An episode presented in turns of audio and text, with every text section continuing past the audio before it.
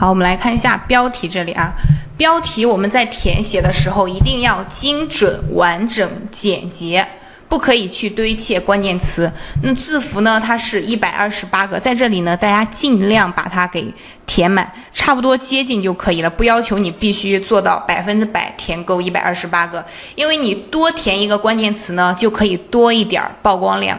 另外呢，在这个英文编辑页面这里啊，它只支持由英文字母组成的关键词，注意是英文字母，像。西班牙语和葡萄牙语，他们这个国家语言的构成呢，也是英文字母，这个并不是英语。然后还有一些语言，比如说像俄罗斯呀，还有韩文，然后日文，他们国家的语言呢，是一些特殊字符组成的，那就不可以填在这个地方了。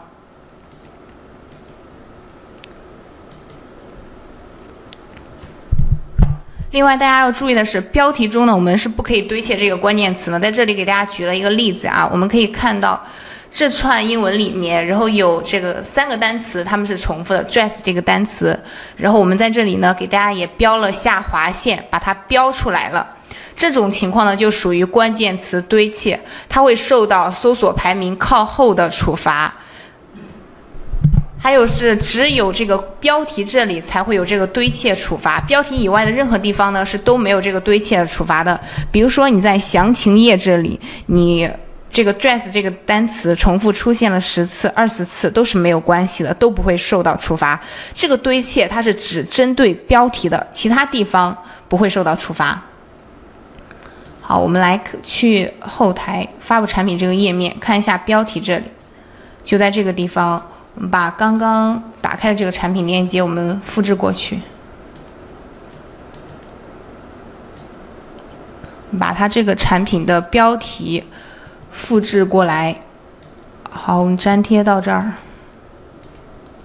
它是写了，哦，放大一点，你看，本来是一百二十八个字符，它这里是用了一百一十九个。这里是用了一百一十九个，那还有九个字符。其实这里呢，我们可以再加上一个短的单词，也是可以的。大家在写标题的时候啊，就要注意这一点。我们尽量去把它给占满，不要浪费。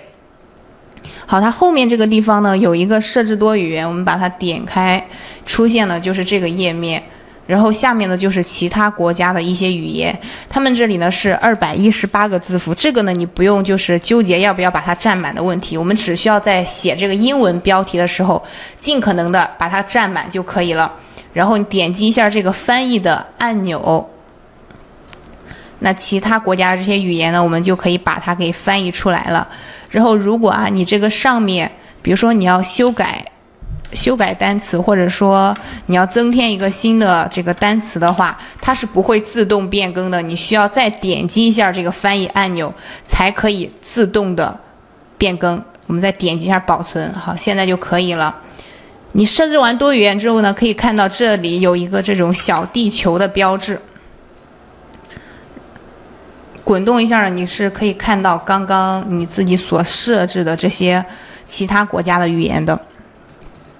这个多语言其实大家就是不设置也可以，你只需要在这个设置英设置这个标题的时候，把这个英文标题给填写就可以。因为速卖通平台呢，它自己也有强大的翻译系统。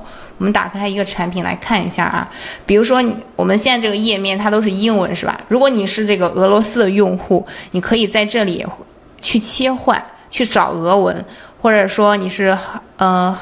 韩国的用户呀，日本的用户，你都可以在这里去找你们国家的语言，找你可以看懂的语言。好，这个是标题方面的内容，把这里保存。我们来看下一个部分该怎么样去填写，怎么样发布。